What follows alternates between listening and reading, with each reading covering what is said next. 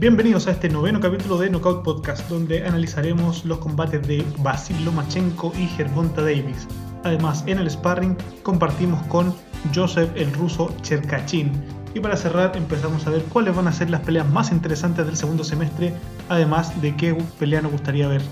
Todo eso y más en este noveno capítulo de Knockout Podcast.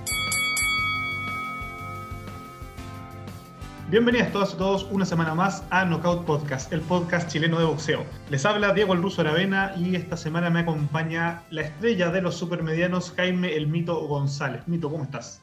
Bien, con un poco de frío por el ambiente aquí en, en la capital, pero preparado para este programa. Sí, un cierre de junio particularmente frío acá en, Santiago, pero que durante la noche del sábado se prendió con dos combates particularmente buenos, el de Gervonta Davis contra Mario Barrios y el retorno de Basil Lomachenko frente a Masayoshi Nakatani. De hecho, vamos a comenzar comentando la batalla del, del boxeador ucraniano, del doble campeón olímpico. ¿Qué te pareció el retorno de Loma Mito? Un retorno de cinco estrellas, totalmente esperado de Lomachenko después de nueve meses sin verlo pelear. Todos estaban expectantes a ver qué iba a hacer después de la derrota contra Teófimo y yo creo que demostró totalmente que por algo es uno de los mejores libra por libra, campeones olímpicos. También lo, lo ven todos como un boxeador muy talentoso de, de esta época, sino el, el mejor técnico, tanto en divisiones para arriba como para abajo de su peso. Sí, de hecho, Naoya Inoue ponía en, en, Twitter que era el, el, mejor técnicamente, ¿no? que era verdaderamente increíble la técnica de Lomachenko después de esa pelea con Nakatani. Como decía el mito, Basil tenía que responder algunas preguntas ¿no? que se fueron generando después de su derrota con, con Teófimo López, sobre todo porque pareció en esa noche, ya hace casi nueve meses en Las Vegas, que el puertorriqueño había superado a Lomachenko, sobre todo en la primera mitad de la pelea, que Basil había comenzado particularmente lento, y teníamos que ver si es que efectivamente esa noche su rendimiento había sido tan bajo debido a una lesión, de hecho Basil después tuvo que operarse del, hombro, eh, si iba a poder retomar su nivel, si iba a poder aparecer con ese juego de piernas que lo caracteriza, y ya a partir del primer round y sobre todo desde el tercero en adelante, empezó a marcar de forma bien evidente la diferencia con, con Nakatani. Pese a la enorme diferencia de, de, alcance y de estatura que tenía a su favor el japonés, no fue problema para Lomachenko empezar a conectarlo. De hecho, y yendo ya a los datos de CompuBox, donde siempre nos apoyamos pa, para analizar los combates. En los primeros tres rounds, y creo que es bien significativo este, esta cifra, Lomachenko conectó en 22 oportunidades a Nakatani contra solo 7 golpes del japonés, ¿no? es decir, el triple de golpes, y eso se mantuvo durante toda la pelea, eh, entre los 9 rounds que alcanzaron a disputar. Lomachenko conectó en 104 oportunidades a Nakatani contra solo 29 golpes del japonés. ¿No? Un 49% de efectividad espectacular por parte de Lomachenko contra solo un 12% del Nippon. Esa otra respuesta que da Lomachenko a toda la, la afición, que es que, lo, que era los boxeadores más altos, de más alcance que él, le daban problemas como Luke Campbell, el mismo Teófimo, aunque después se dijo que, era, que tenía lesión, a mucha gente no le creía de la lesión. El tema del alcance y la altura le traían problemas a Lomachenko y fue algo que hoy día, el sábado, demostró que volvió recargado. Fue impresionante realmente.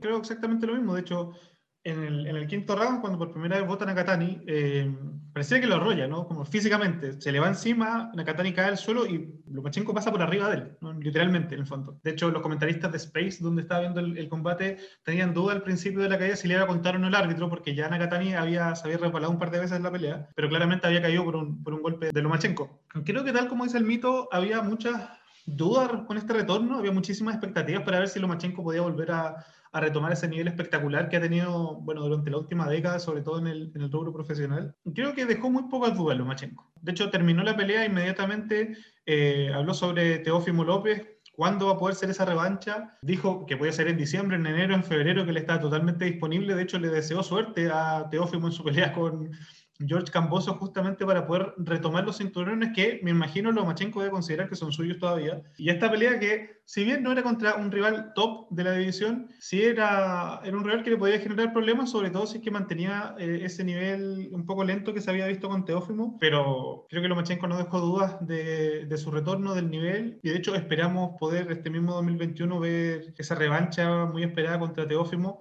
si es que, y aquí también abrimos una duda que, que va a ser compleja, si es que Teófimo logra superar el COVID, recordar que Teófimo tiene asma, sufre de asma desde, desde siempre. Ya dijo su papá, que también es su entrenador, que tenía que tenía síntomas del COVID, no fue asintomático, sino que, que, tiene problemas. Vamos a ver si es que está listo para pelear en un mes y medio más, que es para cuando se postergó la pelea con George Cambosos el 14 de agosto. Y creo que eso también abre un interrogante respecto a si va a poder disputar en el caso de que venza a Cambosos en la pelea de, de, revancha con Basil, porque esta enfermedad, como, como bien sabemos, es muy compleja, puede dejar secuelas e incluso en los deportistas de, de alto rendimiento, como el caso de Teófimo, podría verse un poco sorprendido en esa, en esa situación. Sí, de hecho, en esta pelea que vimos el sábado, yo la tomaba como el retador a la siguiente pelea de Teófimo. Loma tiene todo el historial. Nakatani había peleado muy bien y la única derrota era con Teófimo, entonces era como justamente casi como una semifinal para ver si es que Teófilo se dignaba a buscar un siguiente rival después de Cambosos, pero yo creo que quiere ir pelea a pelea Teófimo porque realmente viendo el nivel de Loma, yo igual lo pensaría dos veces antes de meterme al ring nuevamente con ese gran boxeador que Sí, además Teófimo sigue con las puertas muy abiertas. Pues, si lo desea, recordemos tiene solo 23 años, podría subir a la siguiente división y retar a, a, Josh Taylor, que yo creo que, bueno, vamos a hablar un poquito más adelante, tiene rivales para elegir también. Teófimo podría intentar pelear con David Haney y unificar los cuatro cinturones en el caso de que venza, venza a Cambosos, o puede darle la revancha a Lomachenko, ¿no? que sería una, una tremenda batalla. Entonces, Teófimo está en una posición, creo yo, bien extraña, porque es muy joven, pero tiene que tomar decisiones muy importantes para su carrera también. Esperemos que el miedo a perder el cero no sea una limitante en el desarrollo de Teófimo López, que si sigue con el ritmo que lleva puede ser eh, campeón unificado en más de un peso,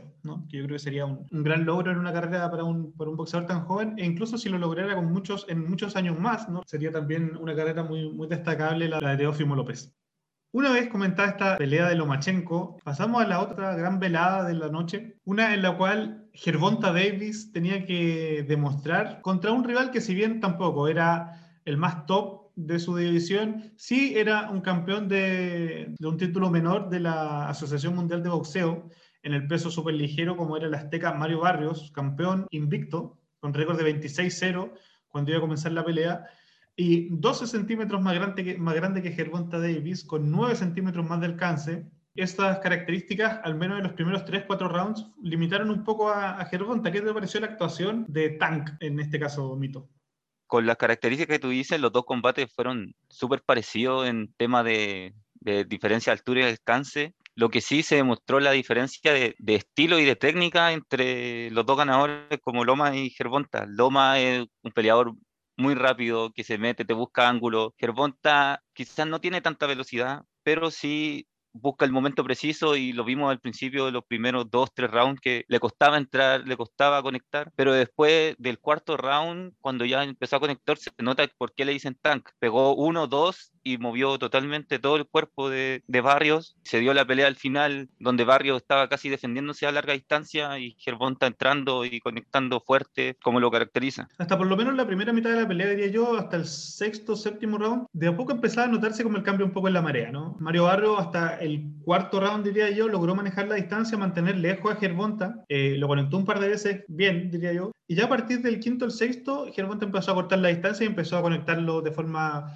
repetida. De hecho, ese quiebre se marca claramente en el octavo round cuando vota dos veces a Barrios, conectándolo eh, en, rep en, repetidas veces, ¿no? Lo vota, se levanta a Barrios, lo conecta dos veces y vuelve a caer con golpe a la cara. Y las cifras de CompuBox lo indican también. En el octavo asalto, o sea, en el séptimo ya Davis había marcado una diferencia, lo había conectado 10 veces contra 4 de Barrios. Y en el octavo, cuando lo vota dos veces, lo conecta 20 veces contra 9 de Barrios. ¿no? O sea, ya estaba eh, marcando claramente las diferencias, descansa un poco en el noveno, hay de hecho muy pocos golpes, no en total, considerando los dos. Y en el décimo, y esto me parece eh, relevante, yo creo que el décimo round fue el round decisivo. Barrios se jugó todo lo que tenía en ese asalto. De hecho, eh, si juntamos los golpes conectados tanto de Davis con Barrios en el décimo asalto, tenemos 41 golpes entre los dos. ¿no? Fue una carnicería, fue el round con más acción. Davis venía un poco cansado también por el esfuerzo que había hecho en el octavo asalto. Y creo que ahí Barrios ocupó toda la gasolina que le quedaba para intentar noquear. No lo consiguió y en el asalto número 11 finalmente Davis lo bota dos veces con, con un golpe a las zonas blandas que le impidió a Barrios seguir.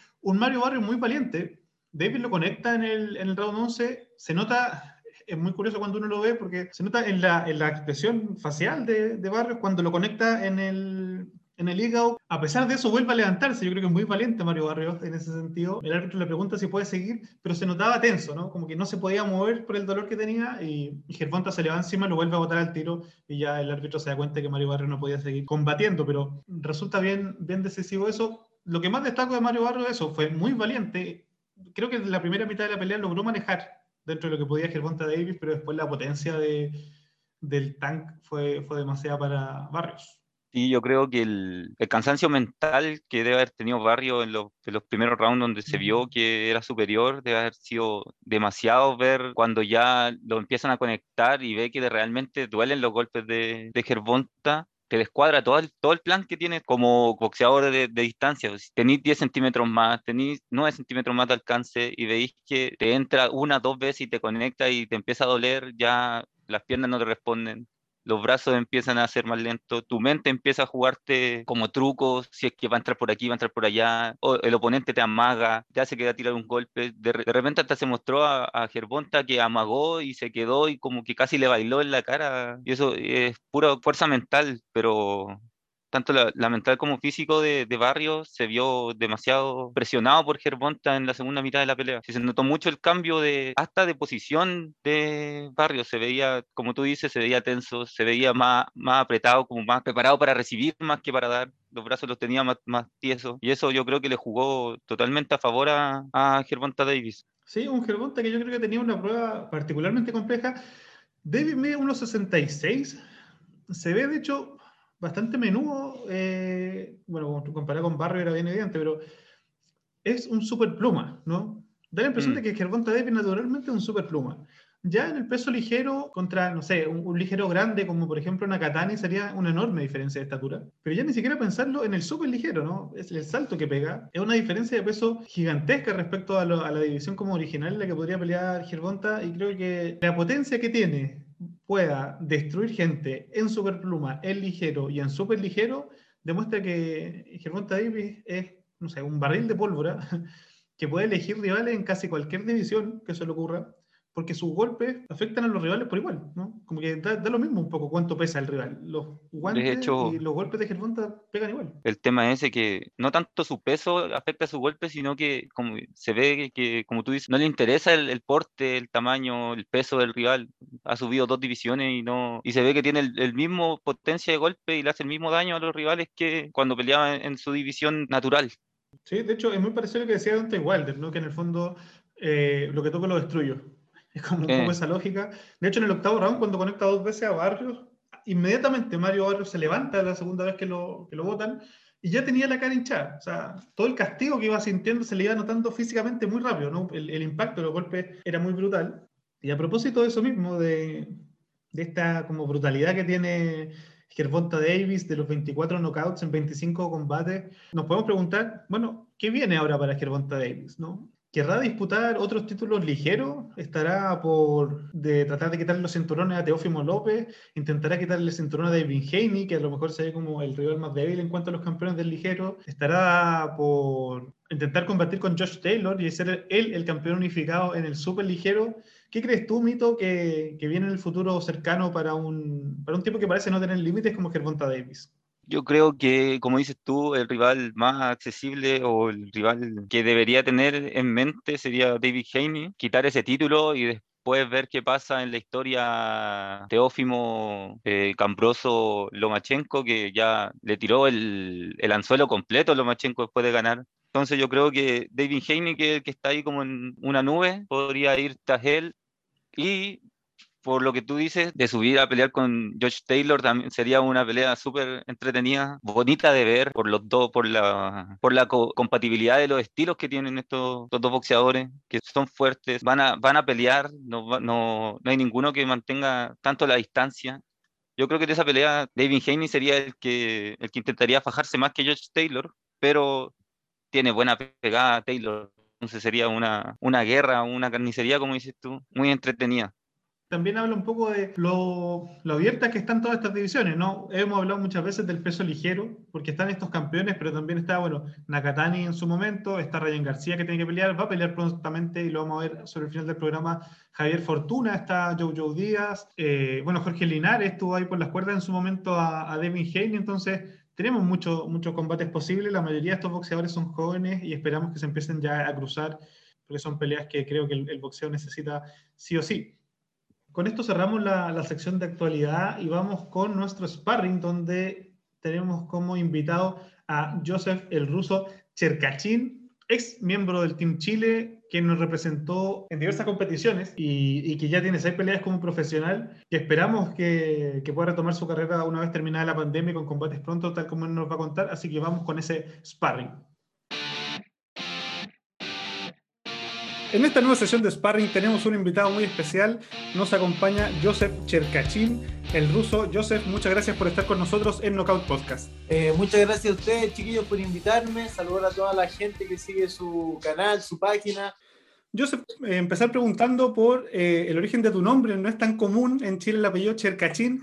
Si nos puedes contar de dónde viene y cuál es un poco tu historia familiar. Eh, bueno, mis abuelos vienen escapando de la Segunda Guerra Mundial. Mi abuelo era ruso, mi abuela era alemana. Y llegaron acá en Chile, no me 100 años, pero posterior a la Segunda Guerra Mundial. Y ahí tuvieron a mi viejo acá en Chile, y ya mi viejo se casó con una chilena y ya nací yo, después ya soy tercera generación. Cherkassin es ruso, sí, viene del sector de Rusia, Ucrania, por ahí viene mi apellido. Cuéntanos, ¿cómo fue que te introduciste al mundo del boxeo? Yo nunca había hecho ningún deporte de combate, hasta los 18 años que, que fui al gimnasio de boxeo en la Federación Chilena. Él me llevó un amigo acá de la casa del volcán, se llama Marcelo, que está el de hoy un amigo. Fuimos a entrenar con mi mejor amigo, el Cristian Molina, fuimos a entrenar a la federación. Ya un mes entrenando, cuando mi primer entrenador, Juan Cárez, me, me preguntó si quería pelear. Y obviamente le dije que sí, y peleamos, ganamos, nos motivamos y seguimos entrenando. Cuando llevaba tres, cuatro combates, fueron los seleccionados a entrenar a la federación y hice sparring con los seleccionados nacionales. Y ahí empezó mi carrera como ya boxeador amateur, alto rendimiento. ¿Cómo se te dio el boxeo como deporte? Porque como nos dijiste, no habías practicado nunca antes un deporte de combate. bueno, la verdad, al principio se me hizo fácil aprenderlo, era un tipo muy coordinado. Yo siempre toda mi, mi infancia y adolescencia jugué a la pelota, jugué harto fútbol, pero más que nada eso, solo jugaba la pelota, un poco básquet, pero lo que más jugaba era la pelota, era pelotero y changuero. Y, y ¿cómo se llama Y cuando entré a la federación, eh, el profesor Juan empezó a hacer los golpes básicos y se me fue dando fácil eso. Se me dio bien fácil eh, el boxeo al principio, obviamente aprender lo básico, el boxeo es muy fácil aprenderlo, como me dijo mi, mi formador, con quien estuve más tiempo, Jesús Martínez en la selección nacional. El boxeo es fácil aprenderlo. Ya lo difícil es pelear. ¿cachai? Lo difícil es pelear y, y así mismo ha sido. Pues, aprender a tirar los golpes rectos, los curvos, la defensa, la riposta, el contraataque, etcétera, se aprende muy fácil. Ya desarrollarlo con boxeadores de igual o mayor, o mayor experiencia o calidad que tú es lo difícil, por ganar peleas, qué sé yo. Y se me fue dando fácil, ahí fue avanzando, como te digo, con el, con el entrenador que más tuve fue con Jesús Martínez, el mejor entrenador de América, para mi parecer, y estuve trabajando con él entre siete, años y medio más o menos, del 2011 al 2018, que fue mi último año ya como seleccionado propiamente tal, y después salté al profesionalismo. Yo sé, a propósito de esa experiencia como amateur, ¿cuál crees tú que fue tu, tu mejor participación o a lo mejor tu mejor victoria y al mismo tiempo con qué espinita clavada te quedaste de tu paso por el Team Chile. Bueno, tuve harta buena experiencia, hartas buenas peleas. Siempre puede haber sido una muy buena la, la medalla de bronce acá en Santiago, 2014, los Juegos de Sur. Me gané por nocaut. Pero también me marca mucho cuando eh, clasificé los Juegos Panamericanos. Habían 36 países, fue una competencia bien dura. Tuve que echar unas cuantas peleas para poder clasificar. Ahora están los Juegos Panamericanos en Toronto 2015, igual fue una buena experiencia eh, cogí hartas medallas internacionales en diferentes campeonatos, pero con los más grandes, los mega eventos, los mega eventos son los más importantes y ahí tuvimos buena participación. Sí, ya siento que tuvimos muy poco apoyo a veces. Los chilenos siempre estábamos como muy desprotegidos, ¿cachai? Eh, íbamos solos, no había ningún juez chileno, ningún, no había delegación de nada, ¿cachai? En los torneos de boxeo. Yo ahí, por ejemplo, el último campeonato que estuve, que dije, ah, chao, no, me retiro de la selección, en Cochabamba 2018. Mm. Me, a mí me tocó en Venezuela, no quiero decir que porque la competencia de sí yo había perdido, no, perdí la pelea, ya los jueces me dieron perder, qué sé yo. La pelea fue pareja, pero ya entrando al recinto donde tú peleabas, el que te entregaba los guantes era venezolano, el que era el que te llamaba para ir a la, la pelea era venezolano, eh, este era venezolano, este era colombiano, este era peruano, estaba lleno, ¿cachai? No había ni un chileno, nada. Y me tocó en Venezuela, la pelea estuvo bien apretada, yo sentí que pude haber ganado, era cualquiera, me levantaban la mano a mí, no pasaba nada, se levantaban a él, no pasaba nada, la pelea pareja. Y siempre se la levantaban al otro, ¿cachai? Entonces, no hay peso por, no sé qué, qué, cómo será el tema para que los dirigentes de Chile puedan participar en los eventos de allá, no, no manejo esos temas, pero siempre nos sentimos bien desprotegidos en ese sentido, bien solos, ¿cachai? Eso siento que le falta al boxeo chino, que haya más jueces internacionales, que estén participando en las competencias AIBA, etcétera. Siento que cualquier compañero que te entreviste está a decir lo mismo respecto al boxeo olímpico. Sí, de hecho, en el, en el boxeo, bueno, en el amateur se nota más, pero el peso que tienen las organizaciones y en el, en el boxeo profesional se nota también cuando, no sé, hay pelean en, ciertos lugares. Eh, los arbitrajes son fundamentales pues, al final. Entonces, el, peso, el peso de las federaciones finalmente eh, se vuelve muy importante. Y Chile hace rato que no tiene como mucho peso institucional en el boxeo y además los boxeadores están un poco solos también. Sí, porque eso nos pasa a nosotros siempre a donde, quies, a donde quiera que íbamos. La competencia no había ningún juez chileno, como te digo, nada chileno, nada, nada, nada. Ni siquiera el que podía entregar los guantes era chileno, nada. Entonces, tú con todos eh, todas las delegaciones bien constituidas, con psicólogo, kinesiólogo, qué sé yo. Nosotros íbamos solo con el entrenador el entrenador era todo, era, era doctor, psicólogo, nutricionista, todo, el profe. Eh, es bien difícil, es bien difícil el tema pero yo eh, tuve una experiencia muy grande, yo me siento bendecido de haber participado todos esos años en la selección y bajo la tutela de un gran, de un gran entrenador como fue Jesús. Estoy muy agradecido y me siento muy bendecido. Eh, hablando de esto, eh, ¿tú crees que después de ese campeonato que cuentas de Cochabamba, te dio la espinita por saltar al, al profesional? ¿Y qué dijo tu entrenador sobre eso? Si te apoyó, te dijo que podías seguir en el amateur, que tenía proyección. Sí, sí, la verdad después de ese campeonato a Jesús lo sacaron de la selección. A Jesús mm. Martínez lo sacaron, de la selección, entonces el profe se fue a trabajar a Panamá, entonces dije, no, ya no, ¿qué vamos a estar haciendo acá? Ya el tiempo de dar el salto y estaba la, eh, se dio la oportunidad con Habana. Con Habana ellos me dijeron, wow, que quería debutar y nosotros te apoyamos, buscamos las peleas y todo. Y ahí empecé a entrenar con Bárbaro, con Bárbaro Fidalgo, mi entrenador profesional. También estoy trabajando con Richard, Entonces son buenos entrenadores que hay en Habana. Y me sentí bien apoyado, bien querido, y ahí empecé mi carrera profesional. Y hemos hecho hasta el momento buena campaña, espero pelear pronto y, y volver con todo, buscar algún título de Chile, algún título internacional. Esos son mis planes de futuro también quería yo indagar más en, tu estilo. ¿Qué muestra el ruso cuando está eh, sobre el cuadrilátero? La gente que me conoce sabe que yo peleo en todas las distancias, peleo, puedo pelear larga, media, corta, eh, siempre estando bien preparado. Cuando estoy bien preparado, siempre hago mi pelea, que ir a, buscar la corte, ir a buscar el, pasar y tirar golpes, estar metido ahí en la media corta. Esa es mi distancia. Estando bien preparado, siempre desarrollo mi pelea, que es esa. Estando bien preparado, media corta y de ahí no me sacan. Esa es la que me gusta, siempre salir a buscarla, a buscarla hasta que... Eh, dame que te doy, dame que te doy. ¿Y tienes algún golpe que te caracterice, que te guste? que lo sientas que es como tu mejor, tu mejor arma. No me, siento, un tipo que sea pegador ni que vaya no quiera nadie de un golpe, pero sí soy un tipo que tiene bastante potencia, va, va de a poco bajando la, la intensidad del rival, va minando, como así decirlo, trabajando, trabajando el ring trabajando la pelea.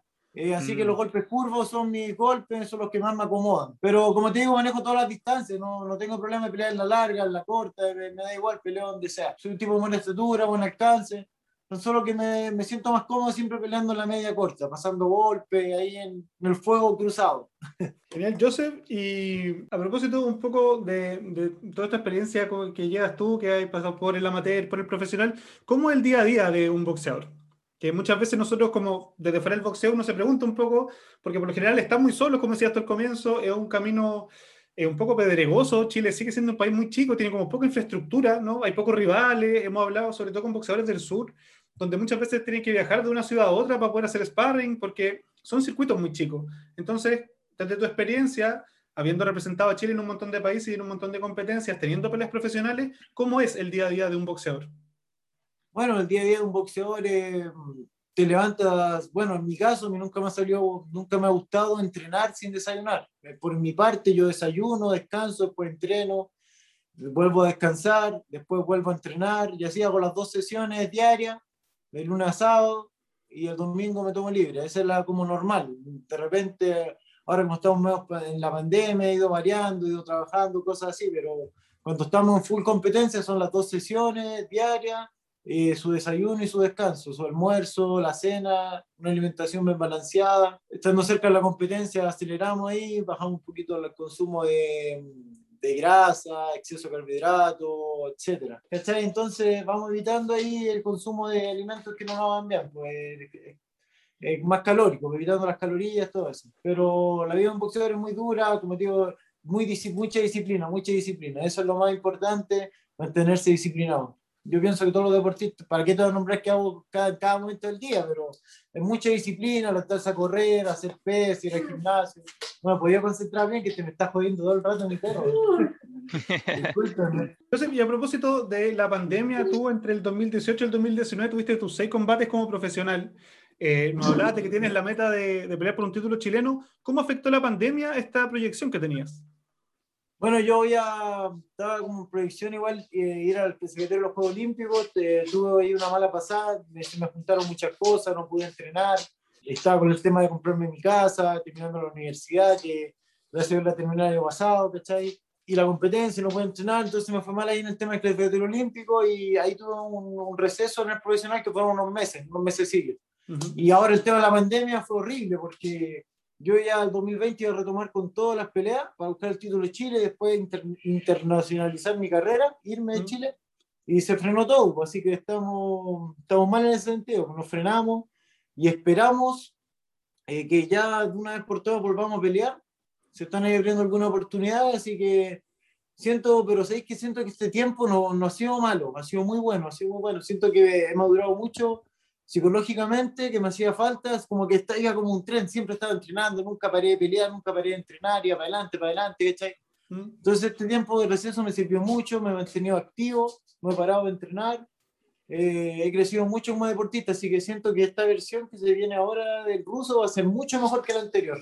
Así que estoy desesperado por porque volver al ring y siento que va a ser una etapa muy, muy gloriosa, va a tener muchos triunfos. Esa es la sensación que tengo y, y mantenerme bien, bien enfocado nomás y he, he, conocido gente muy, muy buena en el camino, en este proceso de pandémico, he conocido mucha gente buena, eh, mucha buena vibra me, me, rodea, así que estoy, me siento muy bendecido en ese sentido. Genial, Joseph. Y para ir cerrando un poco la entrevista, te queríamos presentar una sección que se llama El Conteo son cinco preguntas cortas con respuestas ojalá cortas también. Parto yo con una película de boxeo. Rocky. Un boxeador actual. Sergio Maravilla Martínez. The best of the best. Un boxeador histórico. Ali. Una canción de entrada al ring. Ah, otro Chile, de portavoz, la que salgo siempre. Y un rival ideal. Rival ideal, chuta, no, no sé cuál. Voy, voy, siempre peleo con el que sea, donde sea, pero eso no te lo podría contestar. Eh, pucha, llegar a lo más grande, quizás enfrentarme a algún, quién sabe, algún título mundial ahí con Canelo, qué sé yo, soñar es gratis. Joseph el ruso Cherkachin, muchas gracias por haber estado con nosotros en Knockout Podcast. Gracias a ustedes, chiquillos. Muchas gracias por la invitación. En esta campana final vamos a repasar parte de lo que nos gustaría que ocurriera de acá fin de año, el próximo fin de semana. No hay tantos combates como nos tienen acostumbrados estas últimas semanas de junio, que fueron verdaderamente caóticas y espectaculares. Pudimos ver a parte de los mejores boxeadores del mundo. Este último fin de semana vimos a Gervonta y a, Lomachenko, pero la semana pasada pudimos ver a Charlo en una entretenida pelea con Montiel, Naoya por ejemplo, entre otros. Durante el mes de julio vamos a poder ver a Javier Fortuna contra Jojo Díaz, al Surdo Ramírez contra Sullivan Barrera, a Charlo con Castaño, vamos a tener a una chilena disputando un título mundial como es la Leona Senko, ¿no? en el título Super Mosca frente a Micaela Milagro Luján el 16 de julio, y también a Tyson Fury cerrando su trilogía contra Deontay Wilder. Todo eso va a ocurrir en el mes de julio. Voy a preguntar al mito, ¿qué combate es el que más te entusiasma de los que ya están confirmados de acá a diciembre y cuál te gustaría que ocurriese? Para empezar, el combate por mi afición a, la, a las categorías de menor peso, totalmente Nonito Donaire contra John Riel Casimiro. Yo creo que pelea más expectante los pesos más, más bajos debido a lo que ha, a que ha demostrado Nonito Donaire. Y expectante de que lo está esperando un gran boxeador como es uno de mis favoritos, Naoya Inoue. Bueno, esa pelea de, Nonito con John Rey Casemiro, de hecho, está pactada para el 14 de agosto, que es el mismo día que se supone que va a pelear Teófimo López con George Cambosos también, así que debería ser una entretenida, un entretenido día de boxeo. Totalmente. Y la pelea que espero con ansia, bueno, las dos peleas que espero con ansia son justamente dos de mis boxeadores favoritos, en la vuelta de Ryan García a los rings después de tener ese periodo de ansiedad y problemas que tuvo que lo hizo como retirarse antes de la pelea contra Fortuna, pero se ve que, o sea, se sabe que un gran boxeador que tiene estos problemas y que vuelvas va a ser una gran expectativa para todos los, que lo siguen, como yo, que lo encuentro uno de los, buenos boxeadores que le falta dar el salto para ser uno de los mejores en su división. Y la otra es la que hemos comentado aquí más de algún capítulo, es la que ha dado más problemas.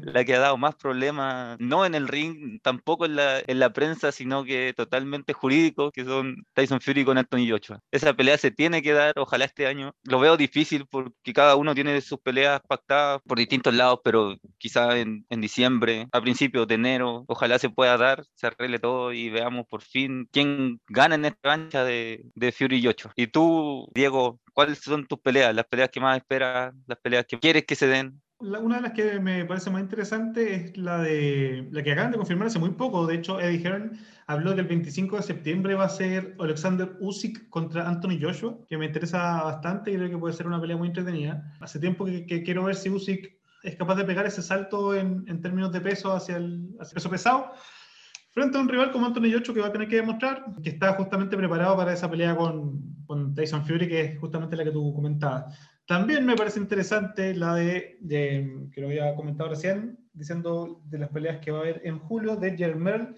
Charlo contra Brian Castaño. Creo que Brian Castaño, sobre todo después de esa victoria bien contundente contra Patrick Teixeira, va, va a tener un combate muy parejo con Charlo y yo creo que podría dar la sorpresa el argentino y esperamos que así sea también. Creo que es un, muy buen boxeador, muy entretenido, le ha ganado a, rivales de alto, de alto peso, ¿no? a Dereviachenko, me acuerdo que le ganó en su momento con bastante claridad en Argentina. Bueno, y el mismo Teixeira lo, lo arrolló verdaderamente en esa pelea a principios de este año. Respecto a las peleas que me gustaría ver, bueno, obviamente yo creo que todo el mundo boxístico espera que en algún momento Tyson Fury con Anthony Joshua se crucen, pero en mi caso en particular, de las peleas que no están confirmadas todavía, me encantaría que el, que la revancha entre Basil Lomachenko y Teófimo López se anunciara para, para ojalá diciembre. ¿no? Como que este año logremos ver esa, esa revancha que creo que, que, despertaría muchísimo, muchísimo morbo por ver si Lomachenko puede recuperar sus cinturones frente a un Teófimo López que se ha mostrado... Esquivo. Esquivo, sí. Esquivo, sí, esa es la palabra.